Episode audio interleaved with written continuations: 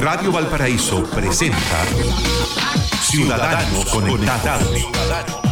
El programa que lo deja al día en todo el mundo de la tecnología y las comunicaciones. Conduce el abogado Pedro Huichalaf Roa, ex subsecretario de Telecomunicaciones del Gobierno de Chile. Muy buenos días. Nos encontramos aquí en Radio Valparaíso en el programa Ciudadanos Conectados con su conductor, con quien les habla Pedro Huichalaf Roa, ex subsecretario de Telecomunicaciones y actual docente de la Universidad Mayor, donde también participo como investigador en el, en el Centro de Investigación en Ciberseguridad de esta casa de estudios. Bueno, como todos los días lunes, como cada capítulo de Ciudadanos Conectados, siempre hablamos de tecnologías, de telecomunicaciones y también de los avances de, en cierta forma, de todos estos elementos en la vida cotidiana. Pero uno de los elementos también que siempre hemos querido conversar son elementos de ciencias, porque estos forman parte obviamente del día a día de, de lo que nos impacta en la forma obviamente en que tomamos decisiones. Y vamos a comentar una noticia bien interesante, bastante importante por su repercusión mundial y porque demuestra que en Chile se pueden realizar acciones que tienen un ejemplo eh, que puede, ser, eh, en este caso, una contribución que puede ser tomado por otros países e incluso instituciones y organismos internacionales pueden valorar este tipo de iniciativas. Y me refiero especialmente en una noticia que dice relación con un premio que recibió recientemente el senador Guido, Guido Irardi, que es el senador del PPD, que hace muy poco recibió por parte de las Naciones Unidas un premio por su iniciativa en la llamada ley de etiquetado. Este premio, que más adelante vamos a comentar de qué se trata, es un reconocimiento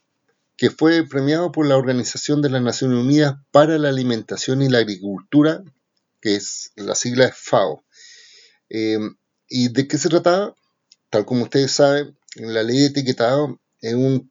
bueno, es una ley que establece en cierta forma eh, una forma simplificada de informar a las personas eh, el tipo de alimentación que está consumiendo, porque tiene sellos en el sentido de que indica que hay sellos para, para informar en forma simplificada si es que en este caso son alto en azúcar, el contenido, alto en grasas, alto en calorías o alto en sal, eh, de tal forma de que la gente pueda tomar la mejor decisión considerando los altos índices de obesidad, de hipertensión y de otros problemas eh, que nacen de una alimentación poco saludable.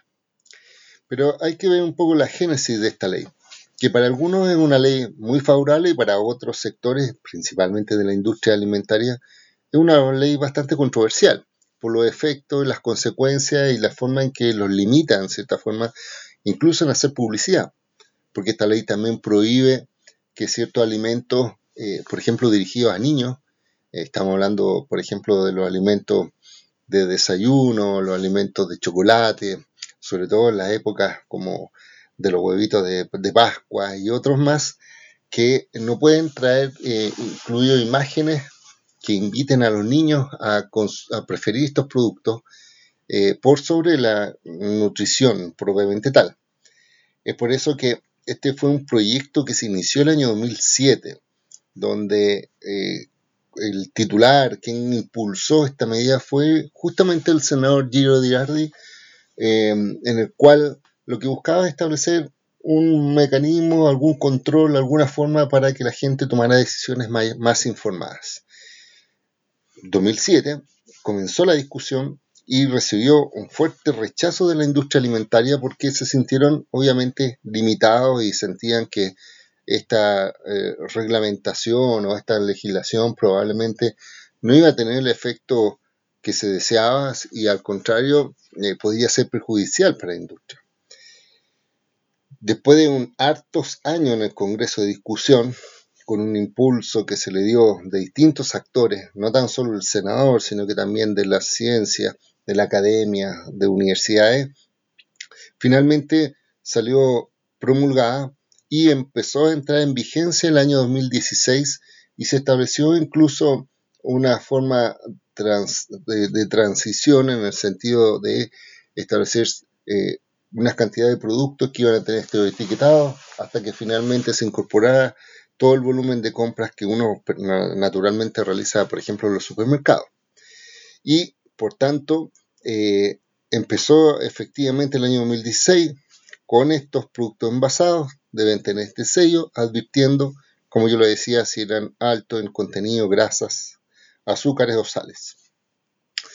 ¿Y qué es lo que se está buscando en cierta forma? Y esa es la discusión para algunos sectores. Si es que efectivamente esta ley es eficaz para ayudar en cambiar los hábitos de alimentos o alimenticios de, por parte de los consumidores chilenos. En su momento, el presidente de la Asociación de, Alimentos y Bebidas de Chile señaló que supuestamente, eh, a pesar de haber salido esta ley, aún no se conocía ninguna evaluación que permitiera señalar con claridad si había sido correcto esta definición que había tomado el país en cuanto a determinar eh, una información a los alimentos. Incluso ellos mencionaban que eh, la em, industria de alimentos siempre ha sido transparente en plantear esta diferencia y también en plantear una alimentación saludable. Sin embargo, para el senador, él mismo decía y lo defendía, esta ley era muy importante porque mm, demuestra a otros países, a parlamentarios, ministerios de salud del mundo, que se puede hacer una ley contra los intereses de las grandes empresas transnacionales. Esa fue su visión más política. Pero también había una alianza con el mundo científico, académico y parlamentario en que se podían generar leyes que obviamente tenga, eh, en este caso, una lógica de separar lo que es la comida chatarra de una comida saludable. En la práctica, ¿qué ha pasado? Que la industria ha reducido sustancialmente en muchos, por ejemplo, bebidas, eh, ha eh, sacado muchos azúcares, sal de ciertos alimentos, eh, lo ha simplificado y ha tenido que adecuarse a esta normativa. Y es por eso que la ONU, como les mencionábamos, estableció por esta ley de etiquetado y por la forma en que se ha planteado en Chile e incluso ha sido este modelo observado y en cierta forma copiado por algunos otros países, esta, la FAO le entregó este galardón y eh, señaló que el objetivo de este premio era para, en este caso, eh, destacar al liderazgo que se han ejercido a la investigación y difusión de la, salud, de la comida saludable. De hecho, el senador Girardi dijo que este reconocimiento era un gran honor y un tremendo incentivo para seguir luchando contra la obesidad y la salud de los niños. Más ahora que eh, tenemos pensado que hay una discusión también curricular respecto a si, por ejemplo, historia y educación física deben ser o no optativos dentro de los colegios. Ahora, el senador también mencionó que no había sido el único, eh, la única persona que había intervenido en esta discusión, obviamente, sino que también destacó al doctor Ricardo eh, eh, que es un, que dentro de la comunidad científica también está la Sociedad Chilena de Pediatría y Nutrición, el Colegio de Nutricionistas, eh, los parlamentarios que aprobaron la normativa y los gobiernos de la presidenta de Michelle Bachelet, donde se tramitó principalmente, y también del presidente Piñera, entre otros, fueron parte de esta iniciativa, por tanto también debería ser eh, reconocido su participación. Ahora, el parlamentario también, en este caso el senador, agradeció a aquellas empresas chilenas que rápidamente se adaptaron y entendieron el mensaje, la trascendencia de la ley porque redujeron los azúcares, los sales y las grasas en los productos. Este premio, como yo decía, no es tan solo simbólico, es importante porque es de las Naciones Unidas, sino que también se entregó eh, dinero en efectivo. De hecho, va a recibir 25 mil dólares. Estamos hablando de algo de 17 millones de pesos, que supuestamente eh, es un premio personal, pero el mismo senador dijo, mira, yo lo quiero entregar eh, para que sea eh, a la ciencia destinado a profundizar las comidas saludables y es por eso que lo iba a entregar supuestamente a algunas instituciones como el Instituto de Nutrición y Tecnología de los Alimentos, el INTA de la Universidad de Chile. Recordar que este tipo de premios se entrega cada dos años a personas que hayan contribuido notablemente a la seguridad alimentaria mundial, siendo por tanto el senador eh, un chileno que ha sido reconocido a nivel mundial. También hay que mencionar que el jurado que decidió eh, considerar a la ley de etiquetado eh, como destacable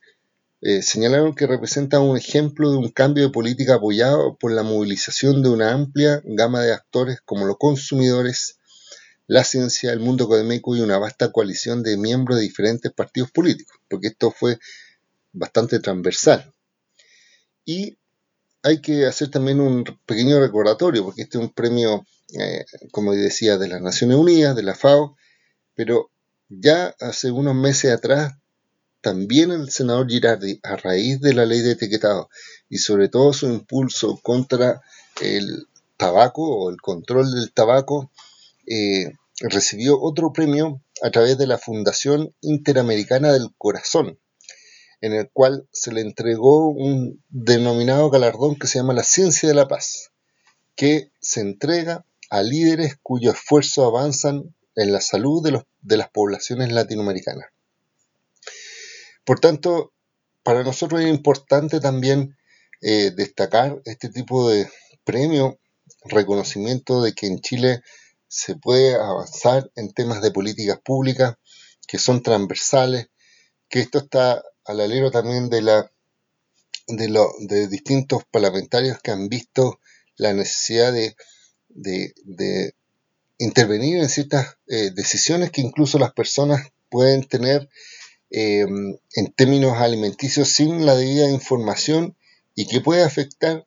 en tanto la salud de las personas, ya sea adultos como de los niños. Recordar como que Chile los índices de obesidad son bastante elevados en comparación a otros países y por tanto este tipo de medidas es importante. Algunos han discutido que probablemente la gente no toma decisiones en base a, los, a las etiquetas, pero hay muchos estudios que informan que efectivamente hoy en día la gente está tomando mayor conciencia, está prefiriendo aquellos alimentos que no tienen sellos por sobre aquellos que sí los tienen e incluso, eh, como bien lo decía, han tenido que cambiar la publicidad, han tenido que cambiar la forma en que empaquetaban los productos y también la composición para adecuarse a esta normativa porque obviamente a las empresas eh, no les es conveniente aparecer con productos con, llenos de sellos, sino que tratan de buscar los alimentos más saludables con menos cantidad de grasas, menos cantidad de azúcar y menos cantidad de sal, para obviamente ofrecer un producto mucho más saludable, que en definitiva es valorado. Yo eh, lo he visto, lo he conversado por mucha cantidad de gente. Y esto se da, obviamente, por eh, una lógica de relacionar la ciencia, relacionar eh, los nuevos tipos de alimentos, la forma en que se distribuye y obviamente este es un, un, efecto que no tan solo se puede ver en Chile, sino que, como yo decía, varios países latinoamericanos, incluso más desarrollados, están observando esta normativa, están tratando de ver cómo ajustarlo. Eh, yo sé que el senador Girardi ha estado viajando a distintos países, eh, tanto en Latinoamérica como a nivel europeo, justamente para demostrar cómo la industria puede participar entendiendo esta lógica de, una, de un alimento saludable para, obviamente, el beneficio de todos los ciudadanos. Así que partimos esta primera parte del programa felicitando al senador Girardi por esta iniciativa, felicitar a los eh, médicos, a los científicos, a los académicos y también a los otros parlamentarios que eh, aprobaron esta normativa y obviamente eh, destacar este reconocimiento internacional que ya ha sido un segundo y el hecho de que vaya a destinar este premio de 25 mil dólares a la ciencia para seguir eh, investigando temas de alimentos. Así que felicitarlos aquí a la distancia y esperar que obviamente este tipo de iniciativas continúen a nivel nacional e internacional. Vamos a una primera pausa y nos encontramos de vuelta aquí en su programa Ciudadanos Conectados con eh, Pedro Huichaf en Radio Valparaíso. Radio Valparaíso presenta Ciudadanos Conectados. El programa que lo deja al día en todo el mundo de la tecnología y las comunicaciones. Conduce el abogado Pedro Huichalaf Roa, ex subsecretario de Telecomunicaciones del Gobierno de Chile.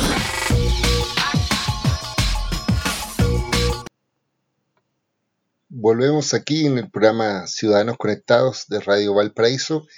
y vamos a estar eh, hablando ahora de,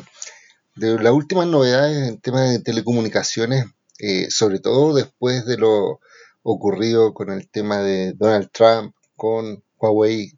y también algunas evoluciones respecto al 5G, porque esto es muy importante eh, de un poco reflexionar sobre lo que está pasando, tener una mirada bastante crítica de lo que está ocurriendo y también tener eh, una posición clara respecto a qué significa esto del 5G.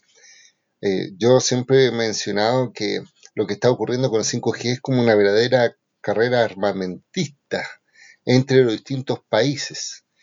¿Y esto por qué? Porque todo se ha dicho, o, o varias organizaciones han dicho que, que la tecnología del 5G va a ser eh, realmente importante. ¿Por qué? Que va a transformar el mundo. De hecho, hace muy poco el World Economic Forum, que es una organización mundial, eh, menciona que el 5G promete primero velocidades hasta 100 veces más rápido de lo que hoy día tenemos como 4G, donde existe 4G obviamente, donde se pueden descargar películas de alta definición en cosa de segundos, en que se promete una tecnología mucho más ecológica. Muchas veces uno dice, ¿por qué es más ecológica? Porque supuestamente esta tecnología permite que las baterías de los teléfonos, por ejemplo, duren más tiempo, que consumen menos energía que lo que hoy día ocurre con el 4G. Y esto va a significar a la larga también menos emisiones de CO2. ¿Por qué? Porque los dispositivos van a durar más entre una carga y otra. También se dice que en materia de salud va a impactar positivamente porque podría proporcionar asistencia médica en cualquier momento y en cualquier lugar, permitiendo que eh, haya un control en tiempos remotos para cirugías remotas, por ejemplo, entregas de suministros médicos en áreas remotas a través de drones conectados. Esto pensando en el 5G va a estar hiperconectado, los dispositivos donde también se va a poder hacer cosas como monitorear la calidad del aire en las ciudades en tiempo real. Sobre todo acá en Chile tenemos bastantes ciudades con, con mucha eh, concentración de, partículas eh, que afectan a la salud eh, por un tema de contaminación de las chimeneas, principalmente en el sur, estamos hablando de Coyhaique, hablamos de Osorno, Santiago también, probablemente tal Temuco, Padre de las Casas, y se dice que este tipo de tecnología va a poder, primero, monitorear en tiempo real, segundo, que las autoridades tomen decisiones y tercero, por ejemplo, informar a los dispositivos de las distintas personas que viven en esas ciudades sobre la calidad del aire, cosa que se puede hacer con esta inmediatez del 5G. También eh, podemos decir que va a proporcionar conexión confiable en lugares de difícil acceso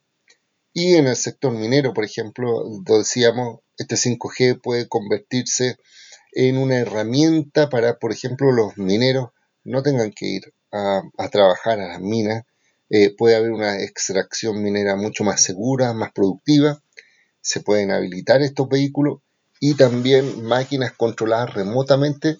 obviamente reduciendo la necesidad de que los seres humanos estén en lugares peligrosos en tiempos peligrosos.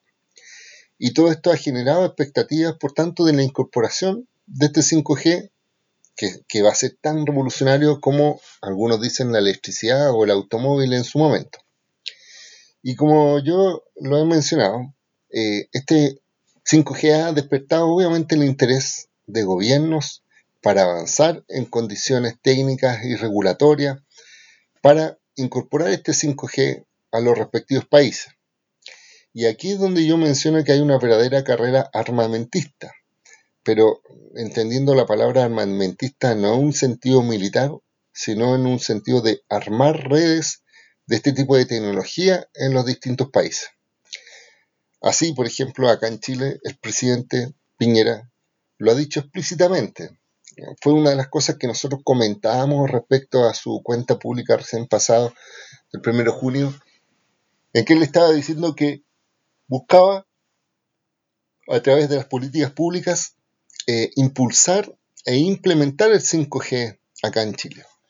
Pero yo por eso digo que hay que tener mucho cuidado porque esta carrera de armar redes eh, permite, por ejemplo, que algunos países tomen decisiones apresuradas que entreguen eh, tecnología o, sea, o espacio para pruebas experimentales. Otros países han comenzado con despejes de frecuencia, generando algunos inconvenientes, sobre todo en el espectro ya entregado como con anterioridad, como ocurrió acá en Chile cuando se congeló parte del espectro a empresas y después se tuvieron que descongelar. Fue una decisión de la subsecretaría de, retractarse de una decisión por lo difícil que significaban y los impactos, eh, en, la, en este caso, impactos jurídicos, en la continuidad de los modelos de negocio y en, todo lo que significa eh, tener eh, seguridad jurídica. Y por tanto, esto ha hecho que distintos países como que se apuren, se preparen y están tratando de ser los primeros en colocar 5G eh, en comparación a otros países. Esta efervescencia incluso ha sido impulsada por los intereses de las empresas, porque obviamente les va a interesar obtener este espectro que es el intangible necesario para el desarrollo de estas nuevas generaciones de telecomunicaciones hay también organizaciones gremiales de estas empresas que eh, en este caso van de país en país para fortalecer este discurso de necesidad. Y sin embargo, hay países que también quieren apurar con el 5G porque, eh, a diferencia de Chile, se vende el espectro y por tanto recaudan mucho dinero, entonces ven una buena oportunidad para recaudar un ingreso extra eh, a través de la subasta de espectro que se denomina, y hay otros que lo que quieren obviamente es, eh, ¿cómo se llama?, eh, buscar alternativas de ingresado de tecnología, pero no han considerado, por ejemplo, o no se ha discutido respecto a cómo estas empresas van a invertir y cómo obviamente van a tener que instalar mucho más antenas más radioestaciones bases que se denomina, eh, porque van a tener como base las, antenas 3G o 4G, pero necesitan colocar obviamente mucho más antenas y eso va a significar también un trabajo eh, ciudadano. Pero si uno ve eh, qué significa el impulso del 5G en los sectores productivos y cuál va a ser la proyección, de hecho, hay estudios que dicen que de aquí a 15 años más, estamos hablando que se va a empezar a implementar en un par de años más y después cuando ya estén en los distintos sectores productivos. Eh, en Corea, por ejemplo, que fue el primer país que ya desarrolló esta tecnología y ellos desarrollan estos elementos, eh, al menos el 60% de sus sectores productivos van a tener incorporado eh, lo que es 5G dentro de sus procesos. Estados Unidos en 15 años más se proyecta como el 50% de sus sectores productivos van a tener esta tecnología como por defecto.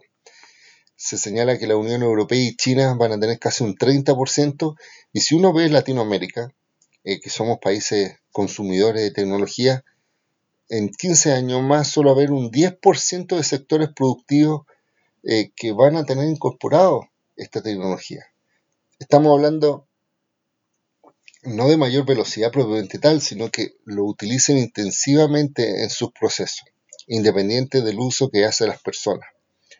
Ahora, esta palabra, esta faceta armamentista, como yo decía, eh, es relevante porque efectivamente si uno lo ve desde la otra mirada, es decir, de armamento, eh, Estados Unidos y China han comenzado, y ustedes lo han visto, estas disputas comerciales o económicas. Pero muchos analistas señalan que esta batalla que existe entre Estados Unidos es más bien para obtener el control de esta quinta generación de telefonía móvil, es decir, del 5G, y es un verdadero conflicto geopolítico. Y para muchos nos encontraríamos, y yo también me sumo a esta tesis, nos estaríamos encontrando en una nueva eh, guerra fría, en que la incorporación, por ejemplo, de Huawei, que es el mayor proveedor de redes 5G en el mundo, dentro de la lista negra por parte de empresas que puedan atentar contra la seguridad norteamericana ordenada por el propio presidente Trump, es solo uno de estos episodios de, este, de esta cantidad de conflictos. Primero, tenemos que pensar que Trump eh, señala que un fundamento para colocar a Huawei dentro de esta lista negra sería que este fabricante chino estaría diseñando sus redes y su tecnología bajo la guía del gobierno chino, creando capas ocultas o llamadas puertas traseras que le permiten controlar o espiar las comunicaciones cuando esto sea necesario. Esto quiere decir que hay una acusación frontal por parte de Estados Unidos de que se está desarrollando esta tecnología, pero con la intención de un ciberataque o, o, o, en este caso eh, revisar las comunicaciones, porque van a estar desplegados en distintos países. Ahora bien, no se ha demostrado ningún antecedente concreto respecto a si China eh, ha tenido algún grado de intervención. De hecho, eh, Huawei ha, señalado públicamente que está disponible para que abran sus redes, para que observen su desarrollo de tecnología, porque ellos no están realizando este tipo de prácticas. Pero, como es una verdadera guerra fría, eh, y, se establecen este, estos grupos de países o bloques de países que se formarían como alianza, todos hemos eh, sabido cómo Estados Unidos ha desplegado toda su artillería diplomática a nivel mundial, encabezada por su secretario de Estado, Mike Pompeo, quien ha visitado distintos países de Latinoamérica, incluyendo Chile. Al presidente Piñera se reunió antes de su viaje a China y también ha ido a Europa advirtiendo sobre las consecuencias de, instalar tecnología 5G china. Como consecuencia de ello, hasta este momento los gobiernos de Australia, Nueva Zelanda, Canadá y Japón se han alineado con Estados Unidos en el sentido de que han establecido restricciones prohibiciones para contratar con empresas como Huawei para el desarrollo del 5G. Sin embargo, por otro lado, incluso hace muy poco salió que el operador de telecomunicaciones más grande de Rusia, obviamente validado por el gobierno, firmó un acuerdo con Huawei para desarrollar esta tecnología 5G y lanzar una red de quinta generación en Rusia el próximo año, que en cierta forma es una suerte de afrenta obviamente a Estados Unidos y es como una alianza estratégica entre China y Rusia contra Estados Unidos en cuanto a sus intereses para el despliegue del 5G. Por otro lado, la, nación eh, la Unión Europea no ha tenido una posición única. Reino Unido, que siempre ha sido bastante cercano a Estados Unidos, eh, está debatiendo en este momento si se une o no a este veto en contra de Huawei. Francia y Alemania no han, eh, abierto, han abierto perdón, investigaciones para revisar las redes de Huawei, pero como no han encontrado hasta este momento ningún eh, tema, han estado autorizando provisoriamente y España todavía no tiene una posición definida, pero está esperando, igual que otros países de la Comunidad Europea, que la Comisión Europea tome una decisión que todavía no ha tomado eh, forma. Por tanto, están en una posición más o menos neutral. ¿Y qué pasa respecto a Latinoamérica? En Latinoamérica, eh, al menos las economías más grandes, como Brasil, México y Argentina, y otras más abiertas como Perú, Colombia y Chile, no han hecho mucho eco a la advertencia sobre posibles debilidades en ciberseguridad por parte de Estados Unidos y al contrario, han seguido avanzando en conversaciones con las empresas chinas. Aunque muchos dicen que esto es más bien por una razón doméstica, es decir, eh, están con una lógica de recibir inversión extranjera en su respectiva economía y están con esta lógica de que los chinos inviertan más que preocuparse probablemente tal de la ciberseguridad o por temas eh, de advertencia de Estados Unidos. Ahora, ¿de qué estamos hablando en términos económicos? Si uno lo, verifica. Según la Comunidad Europea, eh, los ingresos mundiales que van a formar parte del 5G una vez que se desarrolle va a ser equivalente a 225 mil millones de euros al año 2025. O sea, esa es la cantidad de dinero que se, se va a movilizar a nivel mundial por el desarrollo del 5G. 225 mil millones de euros. Por otro lado, la Asociación de Operadoras de Telecomunicaciones, la EGSMA, señala que este 5G va a contribuir a la economía mundial con 2,2 billones de dólares en los próximos 15 años. Es decir, estamos hablando de una gran cantidad de dinero que se va a transar en equipos, en antenas, en servicios, en conectividad, en dispositivos, que hace que en definitiva se genere un escenario jugoso para quien quiera controlar obviamente este mercado. Y si nosotros le sumamos a esto que esta transformación digital eh, de la, va a ser tan revolucionario con el 5G como se ha mencionado y que también va a afectar a sectores estratégicos como el automóvil, la agricultura, la defensa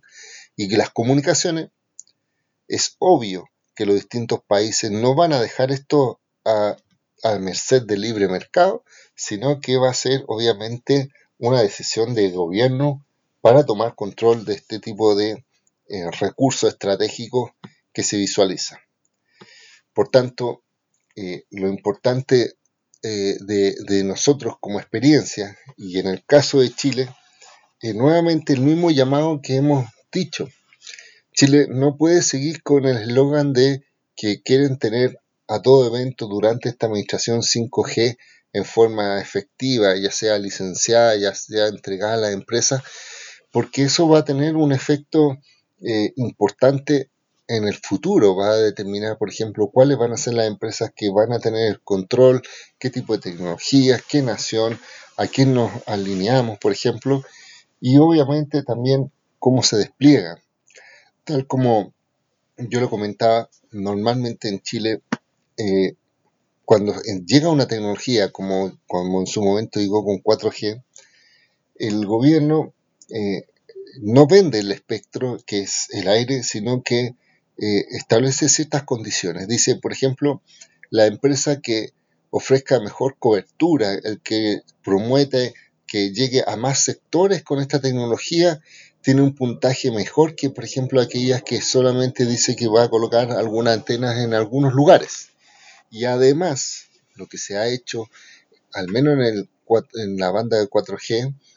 ah, pasada, fue que se le exigió a las empresas que querían tener esta tecnología 4G también conectar lugares, localidades remotos, eh, rurales o de bajo ingreso que probablemente eh, sin este impulso, sin esta contraprestación que se denomina, no hubieran llegado eh, y por tanto, solo para dar un ejemplo, entre el concurso de la banda 2600 y 700, que eran parte del 4G, logramos conectar más de 1800 localidades que nunca antes en Chile habían tenido servicio de telefonía móvil ni internet. Estamos hablando de lugares de, de poblaciones de, no sé, 100, 60, 50, 40 personas en zonas muy rurales, donde las empresas no iban a colocar ninguna antena, pero para tener 4G se comprometieron y hoy día están conectadas. ¿Por qué lo menciono? Porque en la última parte del 5G, eh, o sea, con la idea de implementar el 5G, este gobierno al menos eh, ha señalado que tiene la intención de no pedir ninguna suma de dinero a la empresa, ni tampoco exigirles cobertura ni contraprestaciones. O sea, en la práctica lo que quieren es que vengan más empresas, supuestamente para ofrecer mejor servicio, pero en definitiva sin darle mayor exigencia. Y esto obviamente es muy perjudicial porque va a suceder que aquellas personas que viven en zonas rurales o en zonas de bajo ingreso, que hoy día no cuentan con ningún tipo de tecnología, ni 3G, ni 4G, menos 5G, no lo van a seguir contando porque las empresas no van a tener la obligación de llegar. Y por otro lado, cuando se hable de 5G, las empresas van a invertir en aquellos lugares que son rentables, es decir, aquellos lugares con mayor ingreso, y por tanto vamos a tener lugares hiperconectados, con mucha mejor velocidad, con mucho mejor acceso, va a haber territorios de, de Chile con bajos ingresos y baja calidad de servicio y no va a existir 5G. Esto es, por tanto, un gran error y espero que eh, este gobierno no siga con esa idea, que no siga impulsando esas propuestas, porque en definitiva ya no estamos hablando de un tema económico, estamos hablando de igualdad, estamos hablando de equiparar condiciones, estamos hablando de que todos los chilenos tenemos derecho a que si van a usar el espectro, que es un bien nacional de uso público, tiene que tener un efecto democratizador eh, para efectos de poder acceder a esta tecnología al mismo valor y al mismo calidad de una persona que viva, por ejemplo, en Las Condes, como una persona que viva en Viña, que una persona que viva en Playa Ancha o en otros sectores de la, de la quinta región, por ejemplo. Así que hay que tener mucho ojo, ver que efectivamente esa propuesta no prospere y continuar con esta lógica de pensar de cómo buscar mejores condiciones de telecomunicaciones y tecnología, exigiéndole a las empresas ciertas condiciones para que puedan operar acá en Chile. Vamos a una pausa y volvemos aquí a la última parte en Ciudadanos Conectados en Radio Valparaíso. Radio Valparaíso presenta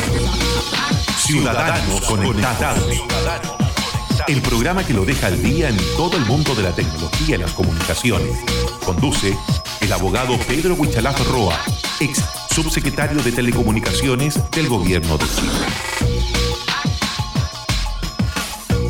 Y regresamos aquí a la última parte del programa de Ciudadanos Conectados para finalizar justamente con esta reflexión que yo decía del 5G, lo conversamos a nivel más internacional, de lo que está ocurriendo con la guerra comercial, con los efectos que va a significar pero también hay que mencionar eh, lo que está ocurriendo acá en Chile. Y tal como se indicaba, eh, de hecho, esta idea de cómo se va a presentar el 5G en Chile, cómo se va a implementar, cómo se va a convocar para que empresas puedan prestar el servicio acá en el país, fue motivo de una consulta pública que terminó recién ahora, que fue impulsado por el gobierno y que nuevamente, al igual que una consulta pública que habían realizado respecto a calidad de servicio, cuando hablábamos de eh, respecto a cómo se podían exigir a las empresas que efectivamente entreguen los servicios que uno contrata, también es una consulta pública que fue muy poco promocionada, fue muy poco publicitada. Eh, entré a, tratar de ver esa consulta pública como ciudadano y la verdad que eran solo ocho preguntas muy genéricas, sin un contexto y lamentablemente siento que este gobierno se farreó la oportunidad de escuchar realmente la opinión de personas y no tan solo de los expertos, sino que estamos hablando de personas de a pie, de aquellas personas que ven cómo, por ejemplo, hoy día muchas veces se extraña que están hablando del 5G cuando en los sectores donde vive eh, la calidad de Internet ha bajado, se ha deteriorado, eh, les venden servicios muy caros en comparación a, lo que reciben. Y hay mala distribución también incluso geográfica, es decir, hay conectividad en algunos sectores y en otros no. Entonces, pensar en 5G, pensar en una nueva tecnología y solo pensar en las empresas y no en los ciudadanos, yo creo que es la gran diferencia que al menos este gobierno está tratando de eh, mostrar, porque lo ha dicho públicamente la subsecretaría de Telecomunicaciones y también este mismo gobierno, que le interesa que haya más eh, competencia, que hayan otras empresas, De hecho, han firmado convenios de colaboración con otros países, incluso se han reunido con empresas eh, eh, de telecomunicaciones que no están presentes en Chile y que las invitan a, en este caso, a participar en este proceso futuro de 5G. Y nuevamente, como yo le digo, hicieron esta consulta pública que yo estoy claro que eh, solo participaron o participaron mayoritariamente instituciones como las empresas, como asociaciones gremiales, pero no las personas de a pie.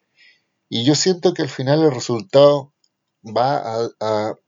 seguir en la línea eh, eh, que, ha manifestado el, gobierno y que, que para mí es un error, que es solo privilegiar la entrada de empresas para que eh, en el fondo va a afectar, como yo decía, a aquellas personas que no tienen conectividad porque no, van a ser sectores que no son rentables, no van a tener conectividad en aquellos lugares en que hay baja calidad, va a seguir con baja calidad porque en definitiva para rentabilizar las inversiones de 5G, porque van a tener las empresas que instalar antenas, eh, van a tener que colocar torres, van a tener que colocar dispositivos para obtener mejor cobertura. Entonces imagínense que viene una empresa nueva, distinta a las que ya están instaladas, va a tener que instalar su propia red, es decir, sus propias antenas, sus propias coberturas, y pensando que el 5G requiere mucho más antenas por un territorio, obviamente eh, van a partir con números rojos, es decir, solo gastando y van a querer lo antes posible recibir eh, ingresos en base a esa tecnología. Otras empresas como las que ya están operando en Chile, por ejemplo, ya tienen la antena, ya tienen las instalaciones y ellos tendrían que hacer inversiones menores para poder desplegar el 5G. Esa es una discusión como de libre, eh, de libre mercado, probablemente, pero hay que verlo en la práctica. Las personas que hoy día eh, quieren contratar un servicio tienen distintas disponibilidades, ya hay cuatro, cinco o más empresas ofreciendo servicios, pero el día de mañana las que quieran tener buena tecnología como 5G, probablemente va a tener que pagar más. Incluso hay una discusión respecto a si 5G se va a ser un delta adicional, es como un Internet Plus para efecto de pagar adicionalmente, pero siento que esta consulta eh, organizada por este gobierno no ha cumplido su misión, no tiene una finalidad y esperamos que obviamente no continúen con esa línea de acción. Todavía hay una discusión en el Tribunal de la Libre Competencia y también obviamente va a haber un tiempo de elaboración de bases y vamos a tener que seguir participando para que esto eh, no vuelva a tomar un efecto contrario al desarrollo de las telecomunicaciones en el país. Con este último comentario terminamos este programa eh, para que nos podamos encontrar el próximo lunes. También podemos eh, comunicarnos a través de Twitter, arroba Wichelaf, en Facebook como Wichelaf, en Instagram también el mismo nombre y en internet www.wichelaf.cl. Así que si hay dudas, consultas, sugerencias, felicitaciones, reclamos, es posible encontrarnos a través de, esas distintas señas, o si no, nos vamos a encontrar eh, como, como cada día lunes la próxima semana aquí en Radio Valparaíso en el programa Ciudadanos Conectados. Así que muchas gracias y nos encontramos la próxima semana. Hasta luego. Radio Valparaíso presentó Ciudadanos, Conectados, el programa que lo deja al día en todo el mundo de la tecnología y las comunicaciones. Conduce el abogado Pedro Huichalaf Roa, ex subsecretario de Telecomunicaciones del Gobierno de Chile.